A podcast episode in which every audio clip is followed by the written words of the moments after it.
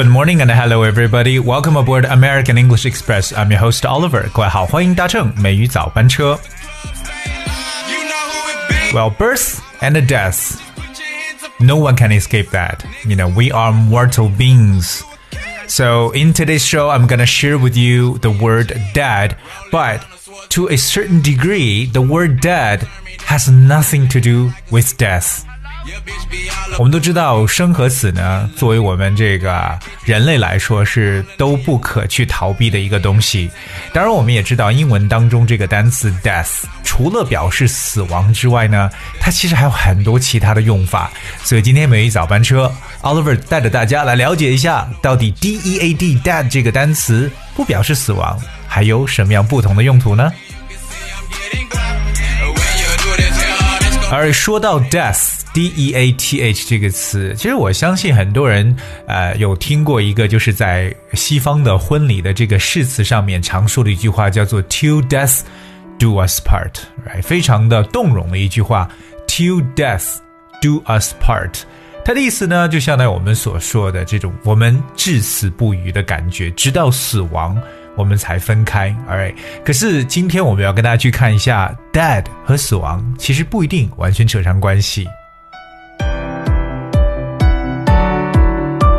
在我们了解之前呢，我们首先把 D E A D dead 这个单词它的不同的释义呢，跟大家先来去解析一下。Alright，那 dead 我不说了，除了死亡，大家都知道它本身的一个意思。But dead could also be interpreted into different definitions. Alright, the first one for definition of dead is belonging to the past. You know, no longer practiced or fashionable. Then you can use the word dead. 所以其实 D E A D dead 这个词呢，它可以表示什么事情已经过时的，或者说已经废弃的一种感觉。比如说，哎，西部电影这种艺术是不是已经过时了？Is the Western a dead art form? So if you see something's dead, it means that something is obsolete, you know, outdated or out of fashion or no longer being used. 所以说它还有这种我们所说的过时的、已经被抛弃的这么一层意思。Then you can use dead dad. Alright, dad 其实呢还有另外一种意思，means very quiet without activity or interest，也就表示一种死气沉沉的或者没有活力的感觉。我们也可以说 dead，right？Like there were no theaters。 no cinemas, no coffee bars. It was dead as anything，而觉得，哎呀，没有剧院，对不对？没有电影院，也没有咖啡馆，简直就是死气沉沉的一片。所以我们在英文中去描述 dead 这个词呢，还可以表示 very very quiet without any activity or interest。 所以可能现在的这个 COVID nineteen 那冠状病毒呢，就是让我们全世界很多地方呢，特别是现在很多这个西方国家都出现在 It's a dead scenery on the street，街道上可以说是死气沉沉的，没有任何的活力。我们同样可以使用 dead 这个单词。在我们生活当中啊，其实对 dead 这个单词呢，还有一种了解，就是 something that's no longer working at all。You know, I mean, it's probably due to a malfunction or breakdown。可能呢，由于这个出现故障，什么东西无法去使用了。这时候呢，我们也可以使用这个词 dead。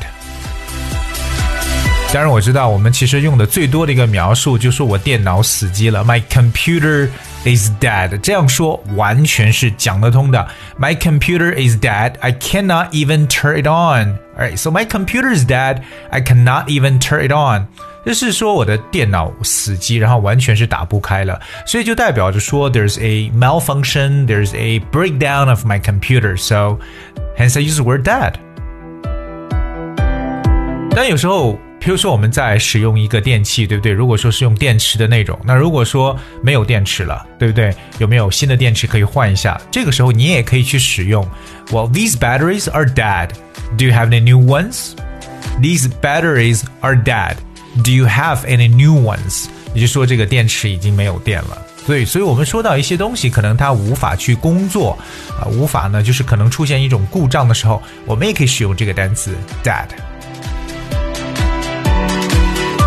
当然，今天我们说 D E A D 这个词呢，其实有很多其他的在口语中的一些用法，所以跟大家来去补充几个。第一个呢，其实 Dad 是为了加强一种语气的感觉。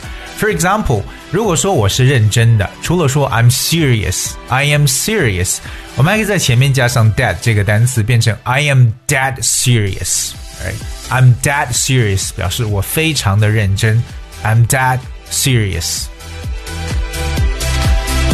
有些时候说，哎呀，我没有钱了，对不对？I'm running out of money。那当你没有钱的状态，在英文中有一个单词叫 broke，b r o k e，broke。大家有没有看过经典的这个美国的情景喜剧《Two Broke Girls》破产姐妹花？是不是？所以说这个 I'm broke 就可以表示我没钱。可是如果说我彻底没钱了，就是为了加强我这种没钱的语气，可以说 I am dead broke。I am dead broke。所以说，dead 这个词呢，似乎是可以用来加强语气的一种描述。Alright，有时候我们说什么东西，哎，完全正确，可以说 dead on，you know，dead，d e a d，加上介词 on，dead on means you're absolutely right。所以我们说到这个 dead，它有一点 absolutely 完全怎么怎么这种加强语气的感觉。OK，Alright，for example。 For example, you better be dead certain about the decision because you cannot take it back. 哎，这句话特别特别的好，大家要去记一下。就是 You better be dead certain about this decision because you cannot take it back。意思呢，就是这样的决定你要特别的确定，你一定要确定你要做这个决定，因为呢，你没有办法再去后悔，没有办法再撤回。 这个决定了，so you have to be that certain。像我们所说的，你要确定啊，you got to be you've got to be certain。那这个 certain 确定，我们也可以前面加一个 that certain，就是完全确定。It means you have to be absolutely certain about this decision. Alright, so in another way, we say you you better be that certain about this decision because you cannot take it back. 在口语当中，that 除了表示加强语气之外呢，还有很多常用的一些用法。譬如有一个很好的一个很常用的一个俚语叫 "over my dead body"，alright，over my dead body，什么意思？是不是在我的死尸之上呢？Over my dead body。Well, in fact, over my dead body is a very informal way to say that's impossible. That's impossible. Okay, don't even think about it. 想都别想了，对不对？就是完全不可能的意思。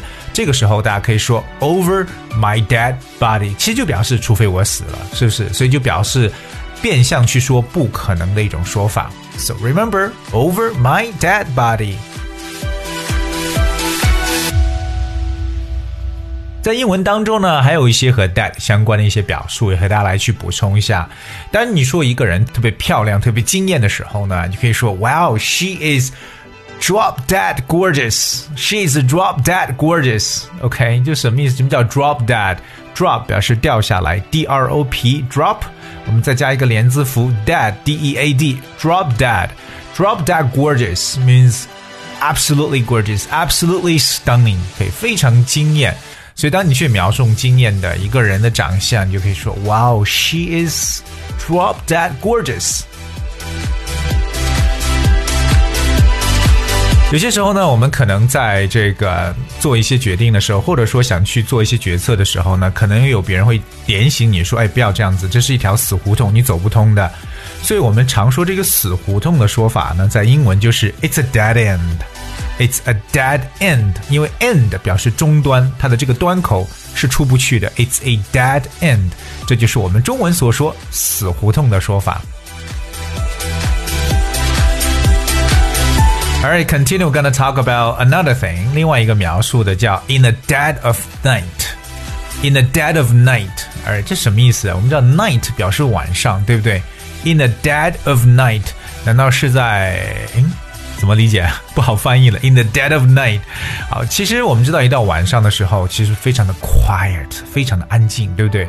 所以 in the dead of night，大家可以理解为特别在什么？In the very very depths of night，在深夜的时候，在这种万籁俱寂的时候，就可以讲 in the dead of night。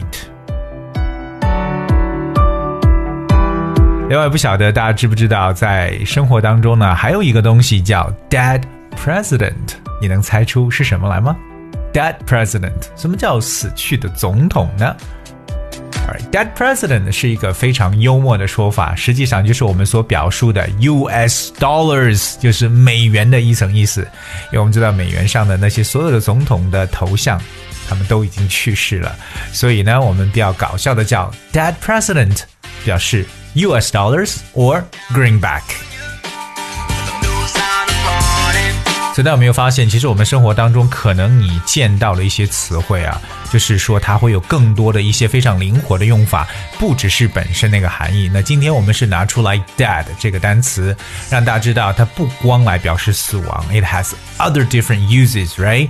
我们说到了 dead，它更多可以表示一种强调的一种语气，like I'm dead serious，OK？、或者 you have to be that certain，一定要特别确定，means absolutely。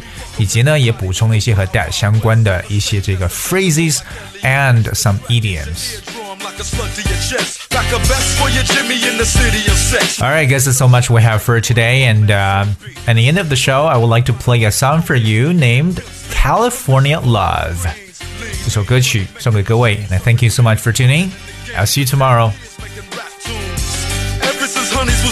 Sassoon. Now it's 95 and they clock me and watch me diamond shining, looking like a Rob Liberace. It's all good from Diego to the Bay. Your city is the bomb if your city making pay. Throw up a finger if you feel the same way. Straight putting it down for California, yeah.